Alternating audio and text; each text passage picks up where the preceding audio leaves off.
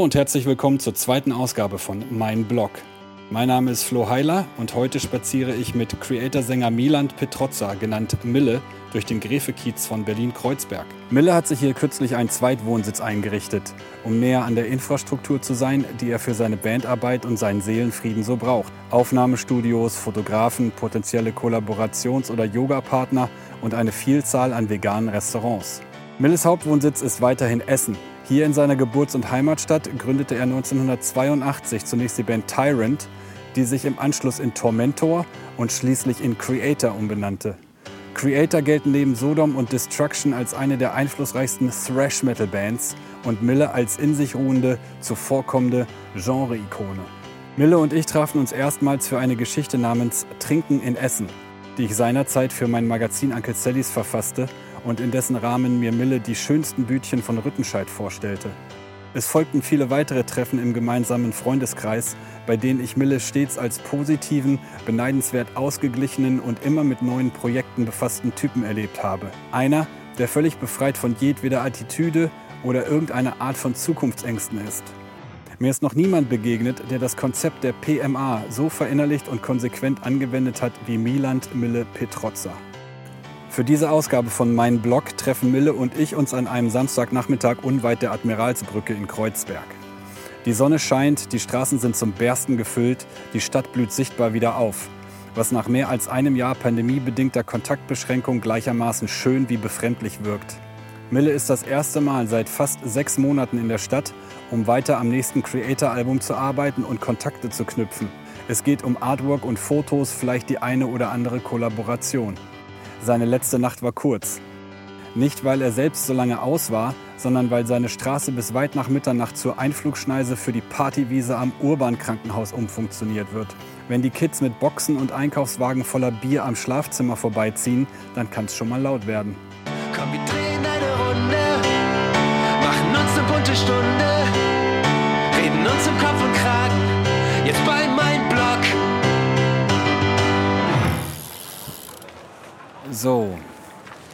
bin gerade auf dem Weg nach Berlin-Kreuzberg mit dem Fahrrad. Es ist ein wunderschöner Samstagnachmittag. Ziemlich viel los auf der Straße und auf den Wegen und ich freue mich auf meinen kleinen Spaziergang mit Mille Petrozza,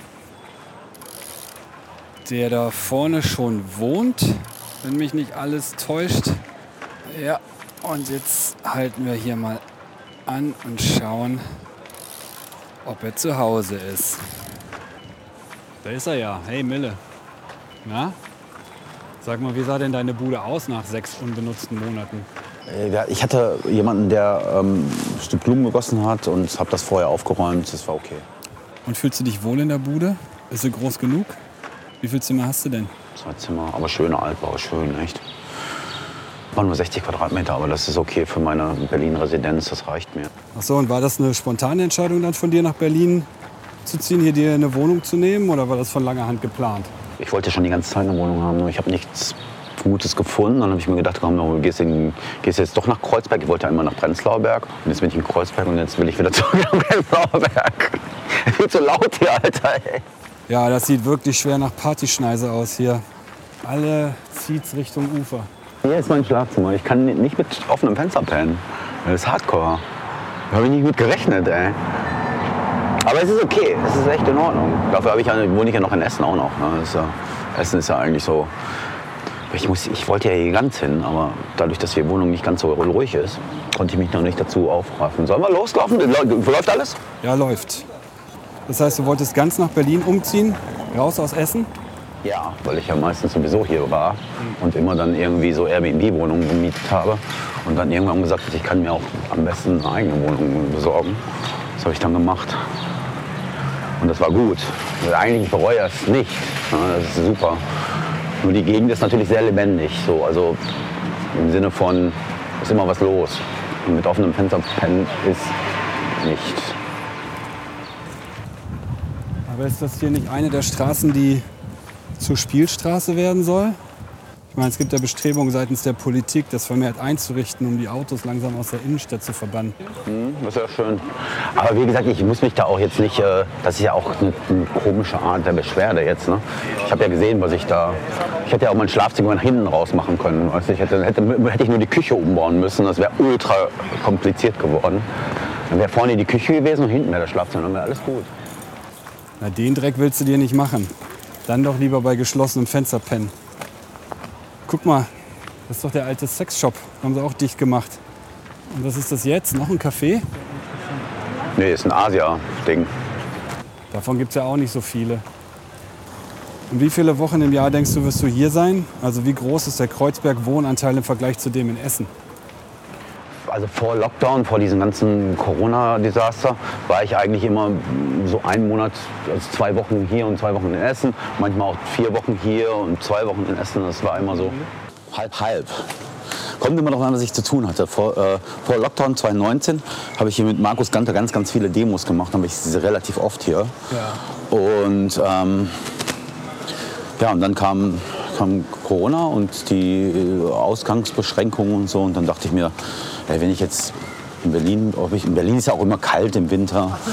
Und äh, dann kann ich auch lieber in Essen sein. In Essen habe ich, hab ich irgendwie, brauche ich nur zehn Minuten mit dem Fahrrad zu fahren, dann bin ich am See und im Wald und so.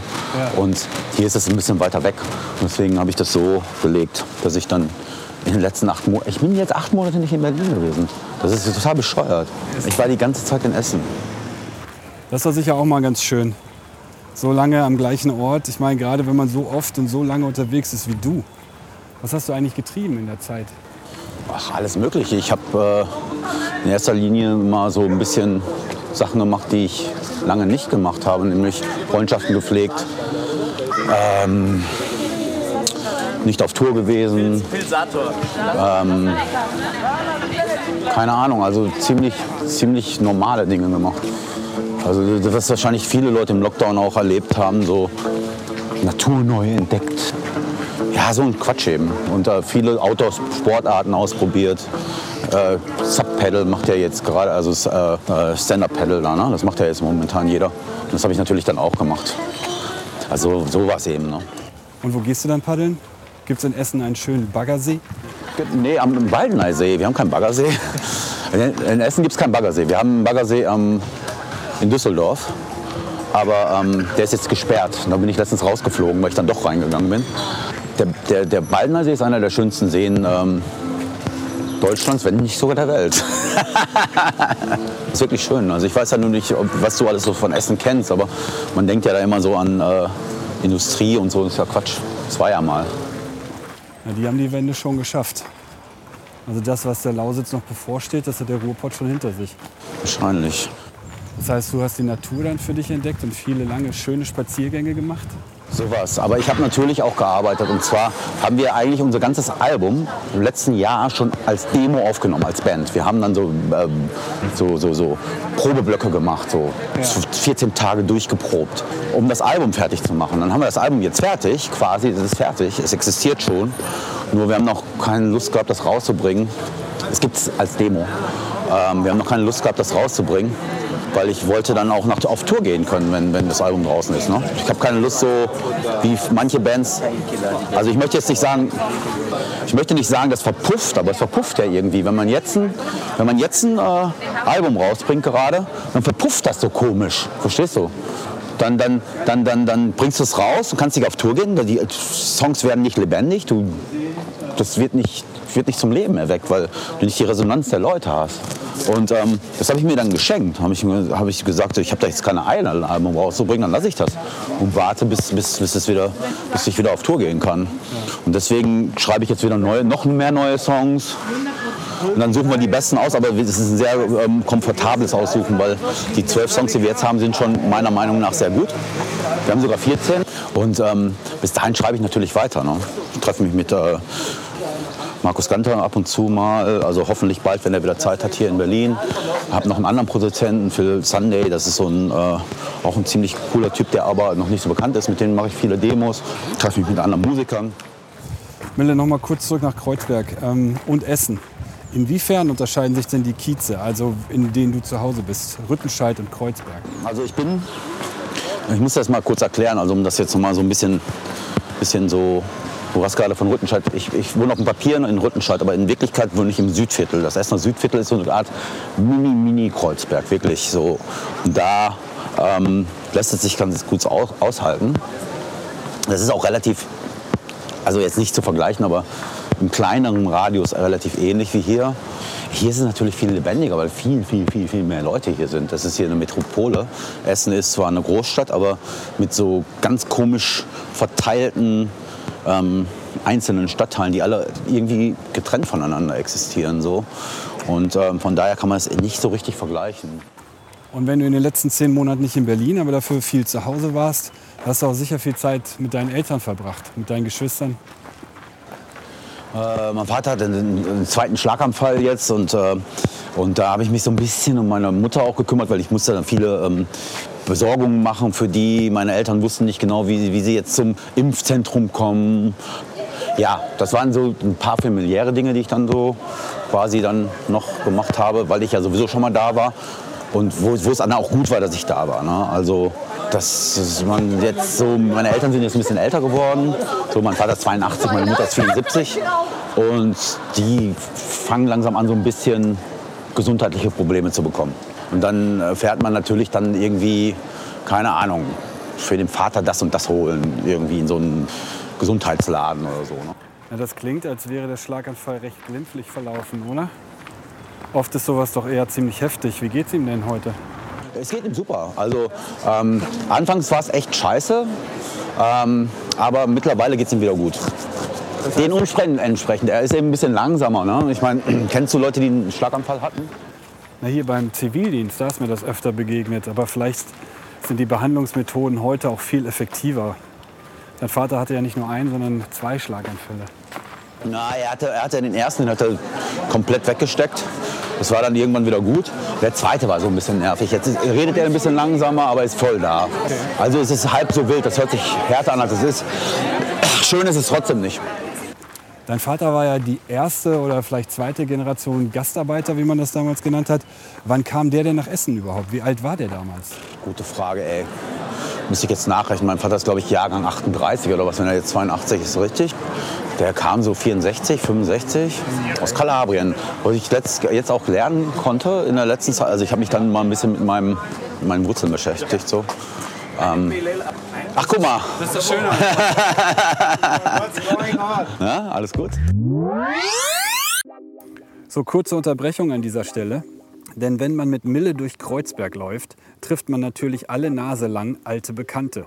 So auch heute. Unweit vom Kanal begegnen uns Philipp Stürer, die Booker-Legende und so wie ich halbwegs frisch gebackener Vater, und Fiete Klatt, der Kult-DJ, der auch als A&R bei Universal arbeitet. Ewig nicht gesehen, die beiden. Wie auch. Wo auch. Und wie das so ist, gibt es natürlich einiges zu erzählen. Was genau, erfahren wir in einem der nächsten Mein Blog Podcasts, wenn wir mit einem oder am besten gleich beiden zum Spaziergang um den Blog verabredet sind. So, wo waren wir nochmal? Ach ja, hier. Dann nochmal zurück zu deinen Wurzeln und vor allem deinen Wurzeln in Kalabrien. Was zeichnet denn die Menschen aus, die von dort stammen? Warst du da mal? Hast du dir das mal angeguckt? Ähm, die haben, ähm, ich habe letztens gelesen, dass es in Kalabrien so, so ganz viele mafiöse Strukturen gibt. Das wusste ja. ich vorher noch gar nicht. Ähm, ist natürlich, äh, keine Ahnung, äh, ich habe mich da mit diesem, genau mit dieser Gegend befasst, wo mein Vater herkommt. Und da scheint das wohl so eine Hochburg zu sein. War deinem Vater wichtig, einige Traditionen beizubehalten oder war es ihm wichtig, das an seine Kinder zu vermitteln? Ein bisschen was von der Heimat? Naja, wenn man, wenn man, äh, wenn man es mal auseinander, äh, wenn es auseinander nimmt, ist es ja so, dass die Italienisch, klar, er kommt natürlich aus einem warmen Land, wo, wo es sehr temperamentvoll zugeht. Ähm, keine Ahnung, ich finde so die Unterschiede zwischen also kulturell ist es ja beides katholisch. Ne? Meine Eltern, mein, ne? Also es ist beides christlich. Von daher ähm, war es jetzt nicht so ein totaler Kulturclash. So, ne? Das Einzige, was natürlich ein Problem war, war die Sprachbarriere. Meine Mutter hat kein Italienisch gesprochen, mein Vater hat zu Hause Deutsch gesprochen. Und der einzige, das Einzige, woran ich gemerkt habe, dass mein Vater überhaupt aus Italien kommt, ist, dass er so einen leichten Akzent hatte. Und ähm, dass wir relativ auch viel Pasta gegessen haben. Also ehrlich gesagt, ey, das ist jetzt nicht so, es ist nicht, dass er italienische Volkstänze da aufgeführt hätte oder so, aber er hat viel Operetten gehört, ne? also viel ähm, und viel äh, Domenico Modugno, Adriano Celentano, also die ganzen großen Sänger hat er zu Hause gehört. Sag mal, wenn der so gut Deutsch sprach, wie lange hat er denn schon in Deutschland gelebt vor deiner Geburt? Keine Ahnung, ich weiß nicht, auf jeden Fall ein paar Jahre. Er war schon, er war schon äh, also quasi, na, äh, ich müsste jetzt nachrechnen, fünf, sechs Jahre oder sowas. Ähm, jedenfalls, ähm, jedenfalls ist es so, dass, äh, dass das jetzt nicht so, das war jetzt nicht so ein traditionelles italienischer Haushalt. Das war eher so ein, also es war für mich ja ganz normal. Das ist ja, na, die ganzen anderen Freunde, die ich hatte, die waren ja auch alle aus so Familien, die dann eher ähm, entweder ganz aus Italien oder aus damals noch Jugoslawien oder aus der Türkei oder äh, Polen oder woher, was weiß ich woher kamen. Das waren eben diese ganzen Gastarbeiter, die im Ruhrgebiet gearbeitet haben. Und da, da war es überall so ein bisschen bunter, keine Ahnung. Das heißt, dein Vater hat seine italienischen Wurzeln also nicht unterdrückt, sondern so in moderater Form weiter ausgelebt. Mein Vater ist Arbeiter, weißt du? Das ist nicht so, dass der so, dass der so viel Zeit hätte, über irgendwelche Kultu- Kulturen nachzudenken. Er hat natürlich ähm, Freunde gehabt, italienische Freunde. Der hat italienische äh, Verwandte noch gehabt und so, die, die auch in Deutschland noch gewohnt haben und so. Und wenn die dann zusammenkamen, haben die natürlich auf Italienisch gesprochen. Aber es war jetzt nicht so, dass da irgendwas ähm, das war jetzt nicht so das Hauptthema, wenn du verstehst, was ich meine. Er hat eben, wenn du Tradition, das ging alles über Musik. Also alles, was du an Tradition jetzt da ähm, vielleicht sehen äh, oder beziehungsweise was man da vermuten könnte, ähm, ging alles über Musik. Also viel Ameri äh, italienische Operetten, viel ähm, also Pasta essen, äh, Pizza, diese, ganze, diese ganzen Klischees eben. Aber ähm, er war eben ein totaler Musikfan. Und das mit ganz viel äh, italienischen Sängern auch so. Ne? Und deutschen Schlager, ja. Aber der deutsche Schlager war einfach nur, weil er einfach so ein Musikfan war. Und damals gab es nicht so viele ähm, Quellen, wo man Musik her hätte ziehen können. Da gab es das Radio und den, den Fernseher. Und der, im, Fernseher, im Fernseher lief dann dieser Quatsch von der Hitparade und die Disco. Und das fand er beides gleich gut. Na, da gab es Disco 79 oder wie es da alles hieß. Mit Elia Richter. Ich meine, das kennst du ja auch noch. Äh, aber da gab es dann verschiedene Sachen auch drin. Ne? Und der, hat alles, der fand einfach alles gut. Fand alles immer erstmal gut. So, deswegen, ähm, vielleicht ist dadurch auch mein Musikgeschmack so weit breit. Kann sein. Weiß ich nicht. Ja, das ist spannend. Ich meine, heutzutage treffen sich ja Menschen aus jedweder Himmelsrichtung in Orten oder an Orten wie hier in Kreuzberg. Und dann freuen sie sich, wenn sie gemeinsam Kinder kriegen und die in verschiedenen Kulturen aufwachsen und mit verschiedenen Sprachen, zweisprachig womöglich. Und deine Eltern hatten dazu auch alle Voraussetzungen, aber den Anspruch, die Kinder zweisprachig zu erziehen, den hatten die nicht. Zweisprachig. Nee, das gab es deshalb nicht, weil, weil ähm, einfach keine Notwendigkeit da war für meine Mutter, ähm, Italienisch zu sprechen, weil mein Vater ja Deutsch gesprochen hat. Ähm, und natürlich hat mein Vater zwischendurch versucht, mir Italienisch beizubringen. Das hat aber irgendwie ist daran gescheitert, dass er einfach nicht so gut das vermitteln konnte und ich auch keinen Grund sah, dass jetzt irgendwie Weißt du, das, sind, das waren einfach andere Zeiten so. Also es wäre natürlich super, wenn ich noch eine zweite Sprem äh, Fremdsprache sprechen würde. Was auch noch ganz spannend ist, seine Mutter kommt ja aus Zittau in Sachsen. Ist sie noch vor dem Bau der Mauer in die BRD umgesiedelt? Oder? Nee, die ist geflüchtet. Die haben, hat mir das mal erzählt, die hat so... Ähm, meine Oma ist damals aus Zittau geflüchtet. Die haben dann gesagt, die würden Verwandte besuchen. Haben wir den kompletten Hausstand mitgenommen. Also Bügeleisen und was weiß ich was. Und haben dann oben... Der Trick war wohl, äh, schmutzige Unterwäsche oben auf die äh, Koffer zu legen. Also als obere Ab Schicht so, damit die gar nicht weiter wühlen. Und das haben die wohl gemacht. Sie sind wirklich geflüchtet. Ach so. Das heißt, wenn man schmutzige Wäsche im Koffer hatte, dann hatten die Grenzer keinen Bock mehr tiefer zu graben. Ja, das ist schlau. Und wie alt war deine Mutter damals? Die hat mich mit 22 bekommen oder so. Das heißt, die ist irgendwie mit 15 oder was weiß ich was aus Zittau gekommen. Keine Ahnung. Relativ jung. Haben die mir mal erzählt. Aber ähm, das war wohl spektakulär. Das war so da war die Mauer schon, haben die gerade aufgebaut, man durfte aber noch rausfahren oder so, keine Ahnung, die sind dann schnell abgehauen. Weil sie wussten, dass das Quatsch ist. Ich weiß es nicht, warum. Ich denke, das hat damit zu tun gehabt. Dann hat die wenigstens ein bisschen gesächselt. Die, meine Oma hat gesächselt, meine Mutter nicht. Meine äh, Mutter ruhrpottelt. Sie Ruhepottelt, das ist ja niedlich. Aber es ist doch eigentlich ganz geil, dass deine Eltern sich in ihrer neuen Heimat kennengelernt haben. Also jung, voller Tatendrang. Die haben sich, glaube ich, sogar in so einer Art, boah, ich weiß nicht, die hat mir das immer gesagt, wie das genannt. Das hieß jetzt nicht Flüchtlingsheim oder so, das hieß irgendwie anders. Die haben mir das auch immer mal erzählt, mal erzählt, wie das hieß. Auf jeden Fall in so einem Ding haben sie sich kennengelernt. Ach ja. Für Gastarbeiter und Geflüchtete aus der dann DDR. Ja. Das ist auf jeden Fall eine spannende Familiengeschichte. Denke auch, ne? Ja, voll. Und wo hast du gelernt, dass der ordentliche Berufsweg nichts ist im Vergleich zur Karriere als Musiker? Welche Schule hast du besucht, um zu dieser Erkenntnis zu gelangen? Meine, es waren zwei, äh, drei. Äh, die erste war die Grundschule. Ähm, Neuessener Straße in, in Altenessen. Dann gab es die Hauptschule an der Meinenkrottstraße.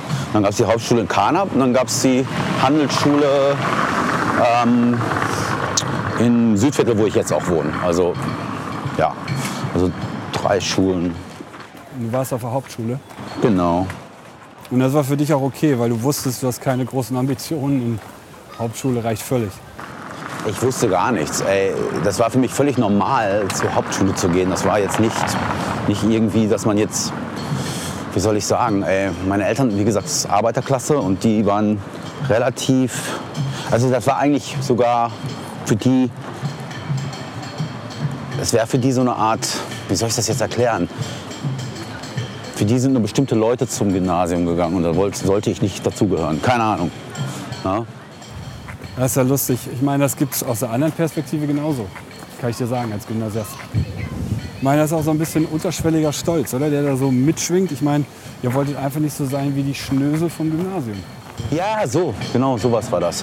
Und ähm, deswegen habe ich da gar nicht. Also ich bin zu der Schule gegangen, wo all meine Freunde hingegangen sind. Die sind eben alle auf diese Hauptschule gegangen.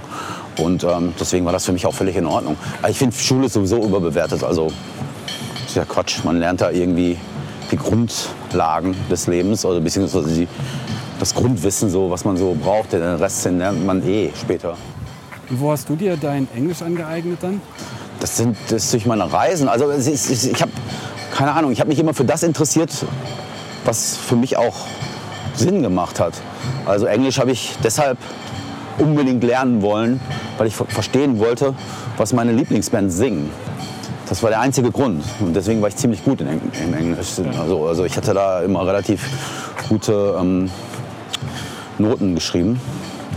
Das war aber auch mit das und Deutsch. Da waren, das waren so meine beiden Fächer, wo ich okay war. Der Rest war echt katastrophal.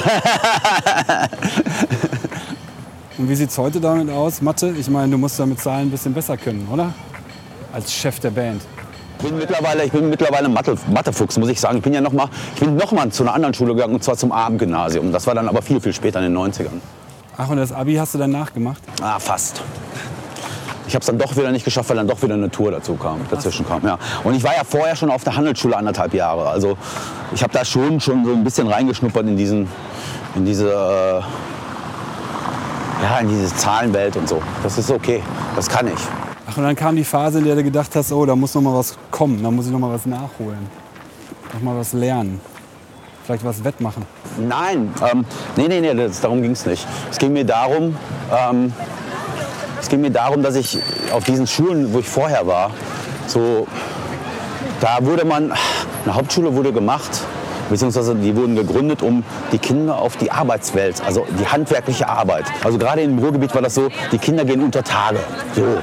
Und das war der einzige Grund, warum du überhaupt zur Schule gegangen bist, damit du nicht völlig orientierungslos unter Tage rumläufst. Ne? Das heißt, den Jungs war schon zu Schulzeiten bewusst eigentlich, dass das der Lebensweg sein wird, war? Ab in die Grube, ab in den Schacht. Das wollten die, habe ich aber nicht mitgemacht. Meine Eltern wollten es nicht, aber du musst dir vorstellen, Essen, Alten Essen, das war ja Das war ja so Arbeiterviertel. So. Und das war ganz klar, die Kinder gehen zur Schule und dann machen sie irgendwas Handwerkliches. Wenn sie Glück haben, werden sie noch irgendwie, keine Ahnung, Bäcker oder sowas, weißt du, so. Weißt du, was ich meine? Das ist, das ist aber wirklich so. Das ist sind ja alles ehrenwerte Berufe. Aber ich war dafür nicht gemacht. Ich wollte ja was mit Musik machen. Von daher war es für mich uninteressant. Irgendwann habe ich gecheckt, es war so kurz vor Ende der, der Hauptschule, ich gecheckt, ich will das gar nicht. Und dann habe ich einfach mich nicht mehr konzentriert und habe ähm, hab nur noch einen Proberaum umgehangen. Aber wäre das denn eine Option gewesen? Ich meine, von der Musik zu leben, das war doch so weit weg. Ich meine, du hast ja noch die Handelsschule gemacht auch. Also ich wusste ganz genau, wenn ich jetzt eine Lehre anfange oder irgendwie so einen Scheiß, dann habe ich keine Zeit mehr für die Band. Deswegen bin ich zur Handelsschule gegangen, weil ich dann immer sofort nachmittags frei hatte. Das war der einzige Grund, wirklich. Und ähm, ich wusste, dass ich damit einen Lebensunterhalt äh, gestalten konnte. Das wusste ich. Oder gab es damals schon Gagen, gab es schon Auftritte? Nein, das nicht. Einfach der Wille. Ich habe mir das so vorgestellt und dann ist das so passiert. Ja. Ich habe da immer so rumgesponnen in der Schule. Ich habe dann immer Leuten erzählt, ey, ich werde demnächst, was weiß ich, in Amerika auf Tour fahren. Und dann ein Jahr später bin ich in Amerika auf Tour gewesen. Das war einfach so. Das kann aber jeder. Das ist ja so ein bisschen so, was du denkst und was du, was die Gedanken manifestieren sich ja im, im Material quasi. Das ist ja, das ist ja normal. Wenn du dich auf was richtig konzentrierst und das wirklich willst, dann passiert das. Hört sich jetzt ein bisschen esoterisch an, aber ich glaube daran. Dann warst du quasi der Prophet im eigenen Land. Aber es gehört auch eine Menge Mut dazu, oder? Und Selbstvertrauen. Nee, gar nicht, weil die Optionen waren Schrott. Verstehst du? Das ist, das ist überhaupt nicht mutig gewesen. Das war überhaupt nicht mutig. Das war einfach nur genau das Richtige. Das war der logische Schritt. Ich wollte doch nicht unter Tage, Alter. So ein Schwachsinn. Also nichts, wie gesagt, es sind ehrenwerte Berufe, nur es war nicht für mich. Ich hätte das nicht gekonnt. Ich wäre verrückt geworden. Wahrscheinlich hätte ich mich da, ähm, ich wäre nicht glücklich geworden. Dein Vater war ja auch unter Tage. Vielleicht war er mehr so ein warnendes Beispiel. Kann ja sein. Eben, ich habe ja gesehen, der war schon mit, der ist ja mit Mitte 50 ist er schon in Rente gegangen. Alles kaputt. Das ist Sklaverei gewesen, ich sag's dir. Die kommen, die kommen jetzt an in, weißt du, die kommen jetzt immer an und versuchen es so zu romantisieren, weißt du, so von wegen, weißt du was, unter Tage, ey, das war so, weißt du, die Kumpels und so. Klar, das war natürlich ein Zusammenhalt, das war natürlich so eine, so eine Community auch und das möchte ich auch gar nicht absprechen. Aber die Leute wurden ausgebeutet. Punkt. Na? Also das, da musste man schon für geboren sein. Mein, mein, der Bruder meines Vaters, der ist mit Anfang 30 gestorben an Magengeschwür, weil er auch unter Tage musste. Weißt du, die kommen von irgendwelchen schönen Bergdörfern, wo nur Natur ist und, und du ans Meer fahren kannst und dann musst du in so ein Loch rein. Weißt du, was ich meine? Das ist ja die Realität. Und jetzt tun die so zum Teil so, ja, das war ja total romantisch und die, ja, war für manche vielleicht auch, aber für mich wäre es nicht romantisch gewesen. Für mich wäre das Sklaverei gewesen. Das wusste ich von vornherein. Ja, und trotzdem tun sich einige Regionen schwer, von der Tradition zu lassen. Die kämpfen um ihre Jobs in den Gruben wie die Stiere, oder? Wahrscheinlich, weil sie Angst davor haben, vor Veränderungen oder vor den Alternativen. Wahrscheinlich. Und wie gesagt, ich möchte diesen Beruf, der ist ja wirklich ehrenwert, ne? weil das kann nicht jeder. Und dafür ja. muss, das, muss, das ist schon hardcore. Ne? Nur, ähm, ich war ja da genau dran. Ich habe gesehen, wie mein Vater, der hatte so Stimmungsschwankungen, der hatte immer Magengeschwüre als junger Mann, weißt du? Der, der äh, war nie oft scheiße drauf einfach. Ne? Und das wird ja alles gar nicht bedacht. Und ich glaube, heute ist auch noch was ganz anderes. Ich glaube, in den 70er Jahren war unter Tage noch was anderes als heutzutage. Heutzutage ist es wahrscheinlich cool. So. Oder was heißt cool? Ich habe keine Ahnung, ob das cool oder uncool ist. Aber ich glaube, das ist technisch einfach ein bisschen erträglicher. Ne? Dass du jetzt nicht mehr so den Druck verspürst. Ich meine, du musst dir mal vorstellen, du fährst ja tief in die Erde. Was ist das für ein Druck auf, die, auf, die Ohr, auf den Ohren ist und so. Ich bin ja Taucher und dann mehr weiß ich ja, wie das ist. Das muss ja grauenhaft sein. Du kriegst ja wahrscheinlich so Pop, Earpop die ganze Zeit und also ich will das nicht. Ich wollte das nicht damals, weißt du? Für mich war das keine Option. Gibt es eigentlich Schulfreunde von damals, die diesen Weg gegangen sind, also zu denen du noch Kontakt hast? Ja, ja, mein, mein, mein, äh, mein damaliger und heutiger auch noch manchmal ähm, Merchandise-Typ und erster Manager der Band auch, Stony, der war ja eine Zeit lang da. Und die haben auch alle, das, die haben das auch alle erzählt. Die meinten, das ist ja Horror, nur Staub, du kannst nicht atmen und das ist grauenhaft. Und die sind auch dann froh gewesen, dass sie eine Alternative hatten. Ne? Die sind auch alle jetzt auf Tour und das ist gut so. Ne? Du hast gesagt, du tauchst ganz gerne. Yoga machst du auch, du paddelst, du machst Sport. Das ist ziemlich ungewöhnlich für den Sänger einer Heavy Metal Oder? Warum erwartet man das nicht von einem Sänger einer Metal-Band, wenn ich dich mal fragen darf? Ja, ganz einfach, weil ich glaube, dass man sich da eher so einen Typen wie Lemmy vorstellt, oder? Der säuft, raucht, rumvögelt und äh, nicht einen, der den Sonnengruß beherrscht. Ja, Lemmy, Lemmy war Rock'n'Roll, ne? der war nie Metal. Das hat er selber von sich auch gesagt. Ähm, und außerdem kommt er, ich glaube, ist ja niemand wie Lemmy. Wenn ich so wäre wie Lemmy, wäre ich schon längst tot. Ich könnte ja nicht so viel trinken. So. Das geht ja gar nicht. Das ist, war, für mich war das nie wichtig. Ey. Für mich waren Drogen, Alkohol, das war immer nur so, ja, macht man mal, aber pff, das war nie wichtig. Das war nie der Fokus. Für mich war immer die Musik im Vordergrund, wirklich. Das war immer schon so. Und du wusstest, wenn du erfolgreich sein willst als Musiker, dann musst du hart an dir arbeiten. Ja. Vielleicht ist das der Arbeitsethos, der dann, äh, ne? Kann sein, dass ich das mitbekommen habe. Aber ich fand immer, es ist wichtig, dass man in den Proberaum geht fünfmal in die Woche und äh, dass man gute Songs schreibt und dass man irgendwie, dass man immer irgendwie versucht, sich an seine Grenzen zu gehen musikalisch und immer was Neues ausprobiert. Das ist für mich immer noch wichtig. Kann, es kann natürlich sein, dass, das, äh, dass ich deshalb jetzt nicht diesen Rock'n'Roll-Lifestyle so gelebt habe. Obwohl eine Zeit lang schon. Irgendwann auf den ersten US-Touren da habe ich alles mitgemacht, aber es war dann auch schnell langweilig. Langweilig, ja. Vielleicht wäre dir auch langweilig, wenn du immer nur von deinem Metal-Umfeld umgeben wärst. Ich meine, du hast einen großen Bekanntenkreis weit über die Metal-Szene hinaus. Ich finde das ungewöhnlich, weil die meisten Künstler umgeben sich doch oft eigentlich nur mit Leuten aus ihrer Blase. Ist das so? Ja, mag sein. Also ich habe das nie so. Ich, ich weiß auch nicht, ich kann das auch nicht erklären, warum das so ist. Ich glaube, ich bin einfach neugierig. Das ist, glaube ich, der äh, Schlüssel. Ich mag, ich mag so viele verschiedene Arten von Musik. Und ich, ähm, und ich mag auch so viele äh, verschiedene Arten von Filmen und Büchern und was weiß ich was. Und auch Sportarten und so. Ich will das meiste aus dem Leben rausholen, ganz einfach. Und hast du da einen Katalog an Sachen, die du noch machen willst oder erleben willst? Wenn ich jetzt morgen sterben würde, wäre alles gut. Ich habe schon relativ viel erlebt. Aber natürlich möchte ich noch viel mehr erleben, klar. Wer will das denn nicht? Aber es gibt keinen Katalog. Ich mache jetzt nicht so eine Bucketlist. Ne? Es gibt ja so Leute, die sagen, äh, einmal muss ich noch, äh, was weiß ich, was am äh, Great Barrier Reef tauchen oder was weiß ich, was die sich alle ne vornehmen, weißt ja. du so. Und der will es besteigen und dann doch noch mal äh, Golf spielen anfangen oder so ein Scheiß. Das ist bei mir nicht so. Ich mache einfach, worauf ich Bock habe und was mich gerade so äh, glücklich macht. Und was ist das, was dich momentan begeistert? Woran arbeitest du derzeit? Ja, das ist noch äh, nicht spruchreif, aber es gibt ein paar gute Sachen in der Arbeit gerade. Ich habe jetzt natürlich in dieser Pandemie-Geschichte, also in diesem, in diesem Lockdown, war es so ein bisschen so, dass, ähm, dass ich jetzt dachte, wow, jetzt schreibe ich noch ein zweites Album oder so. Aber es ist überhaupt nicht passiert, weil ich überhaupt nicht den Input hatte. Ja. Weißt du, ich hatte überhaupt keine, äh, ich habe überhaupt keine Inspiration gehabt. Und ähm, daher ähm, habe ich jetzt nur ein Album, also auch nur ein Einzelalbum, kein Doppelalbum, ähm, was ja auch ausreicht bei der Musik, oder? Kann, es hat natürlich auch seine Vor- und Nachteile. Ähm, das Album existiert schon seit, seit einem Jahr, also fast einem Jahr jetzt, als Demo. Und so, umso öfter ich die Lieder höre, desto mehr könnte ich ja daran verändern. Aber ich, ein gutes Zeichen ist einfach, dass ich gar nicht so viel daran verändere. Weil schon relativ weit fortgeschritten waren, als wir die Demos gemacht haben. Und von daher warte ich jetzt nur auf den richtigen Zeitpunkt. Wenn wir das jetzt einproben, dann wird es nochmal ein anderes Gefühl sein.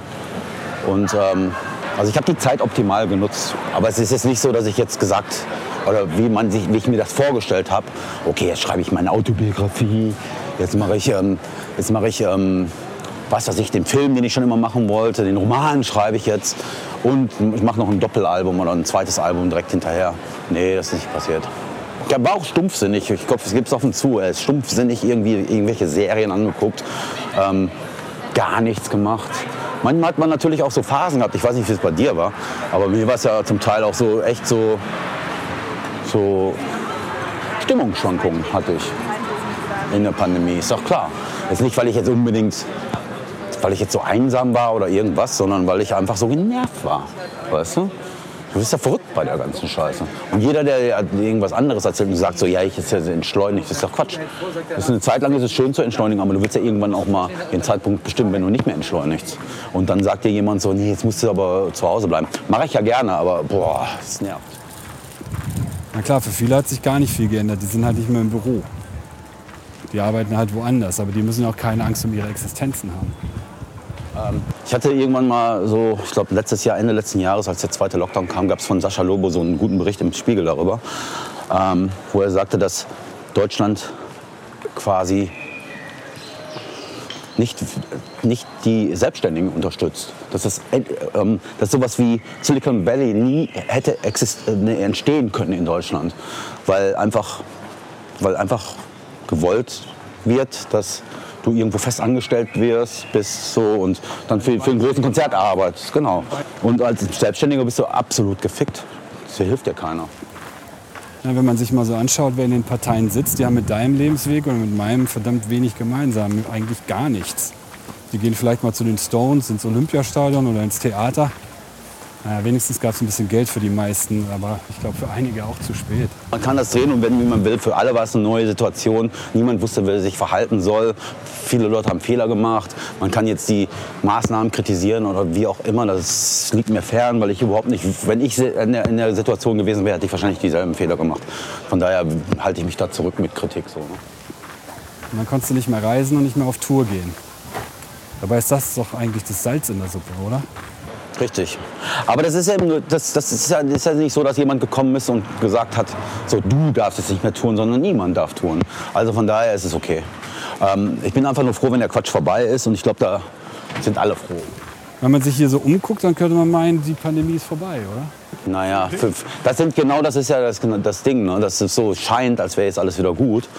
Ähm, und ich hoffe auch, dass es jetzt auch so bleibt und dass jetzt endlich die Konzerte wieder losgehen. Das ist ja das, was, was du brauchst. Du brauchst das Feedback, weißt du? Das ist so, du kannst das nicht, das ist nichts, was du irgendwie künstlich erschaffen kannst. Wir haben dieses Wacken äh, worldwide, da sie haben so einen Wacken-Stream gemacht und haben sie uns ein virtuelles Publikum auf eine LED-Wand vor uns äh, platziert.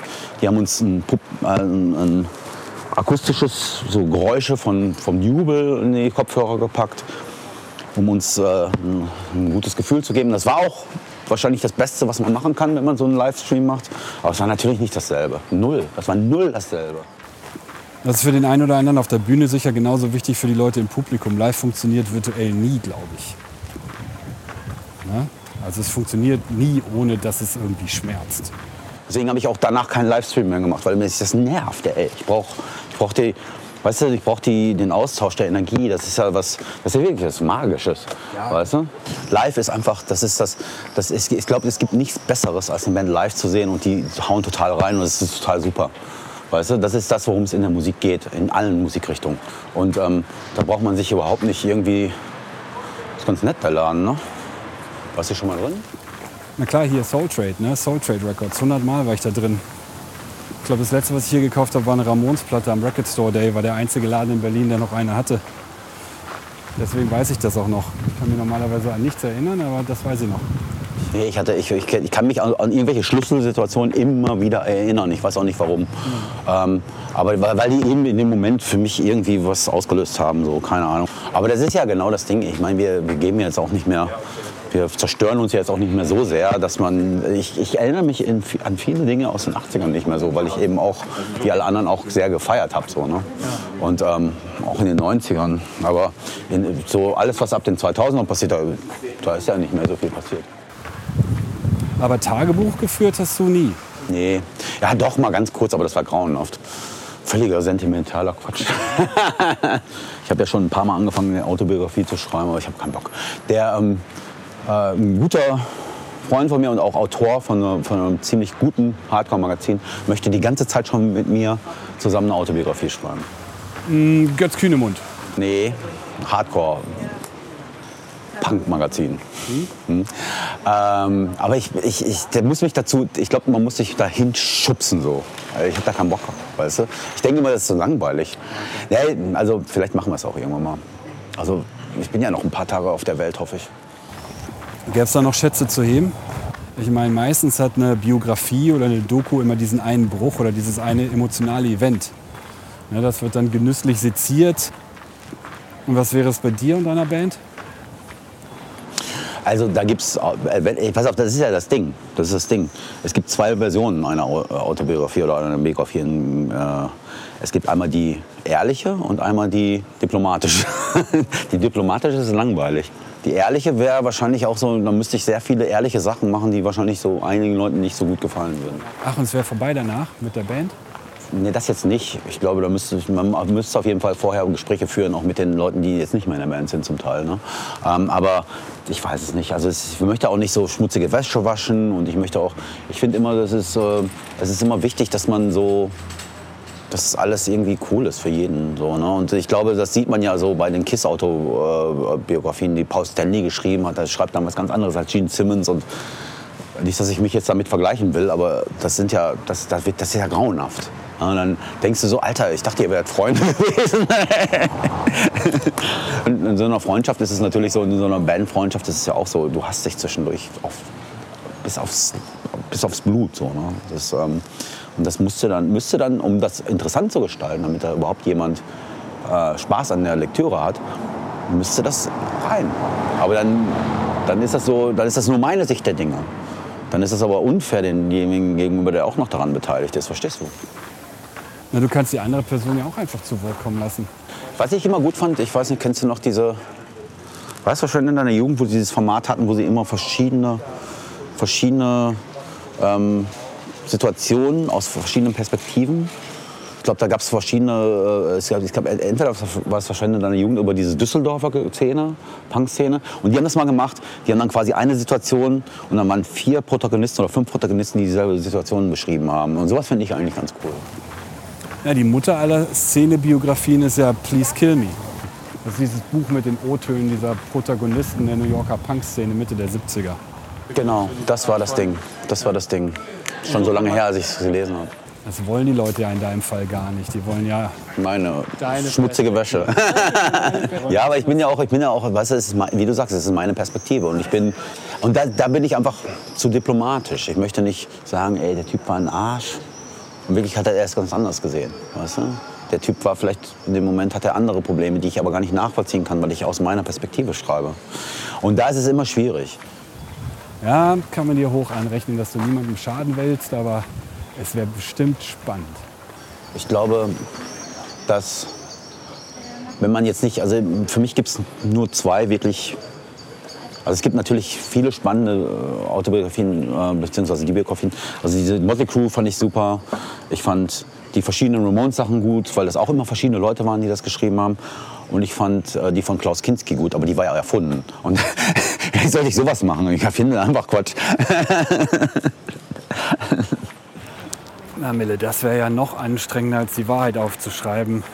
Aber ich fände das spannend, nicht zuletzt wegen der Familiengeschichte. Ich meine, wir haben ja kurz da hier drüber gesprochen, auch wenn wir sie nur oberflächlich angekratzt haben. Du kannst ja mal auf der Fahrt zurück nach Essen Gedanken machen. Wann geht's denn überhaupt zurück nach Hause? An den Erstwohnsitz? Ich habe noch, kein, hab noch keinen Zug zurückgebucht. Ich, ich mache hier ein paar Sachen jetzt, ein paar, mache ein paar Aufnahmen ab Montag. Und ähm, das ist jetzt so, mal sehen, vielleicht bleibe ich noch eine Woche. Ich wollte noch ein, ein paar Künstler treffen. Ich wollte mich langsam um die auch die Fotografen fürs nächste Album kümmern. Da ich, treffe ich nächste Woche einen Fotografen, ich treffe einen Cover-Artist, ich treffe, keine Ahnung. Ich mache jetzt erstmal so ein bisschen rum hier. Du arbeitest? Ich arbeite, in der Tat. Aber ähm, äh, das sind immer so, das sind diese kreativen Prozesse, die sind natürlich immer so, du möchtest die richtigen Schritte gehen und triffst dich dann mit verschiedenen Leuten und guckst, dass du so viele Leute triffst wie möglich und vielleicht entsteht ja was Gutes. Und das ist ja eine sehr ähm, luxuriöse Situation, dass ich jetzt in der Lage sein, also wirklich selber alles machen kann. Weißt du? Ich suche mir die Fotografen selbst aus, ich suche mir die Coverkünstler selbst aus, ich schreibe die Musik so, wie sie mir gefällt. Also nicht, dass da jemals jemand reingeredet hat, hätte, aber ähm, ich kann das einfach sehr, durch die moderne Technologie kann ich so viele Aufnahmen, so viele Demos machen, um das dann auch schön zu machen. Und am Ende des Tages klingt es dann hoffentlich super. Und dann gibt es wieder die Fans, die sagen, damals war der viel besser. das ist mir auch egal. Naja, die gibt's ja immer. Recht machen kannst du sowieso nie allen. Aber ich hoffe, dir hat unser kleiner Spaziergang gefallen. Also ich fand's super. Wir haben ja einiges über dich erfahren. Ich bin ja mal gespannt. Ja, keine Ahnung, weil da, ich habe zu viel gesprochen zwischendurch. Ne? Ich bin hab ein bisschen in Rage geredet. Musste einfach schneiden, ne? was, ja, was du brauchst und was nicht. Cool, Mille. Na dann danke für den schönen Rundgang. War ganz schön mit dir über Tage. Dann würde ich sagen, wir sehen uns, oder? Bis dann. So, das war mein Spaziergang mit Mille Petrozza durch den Gräfekiez von Berlin-Kreuzberg. In der nächsten Folge lasse ich mir von Muff Potter Sänger Nagel die schönsten Ecken von Buckow zeigen, einem verschlafenen und seendurchtränkten Idyll in der märkischen Schweiz. Bis dann.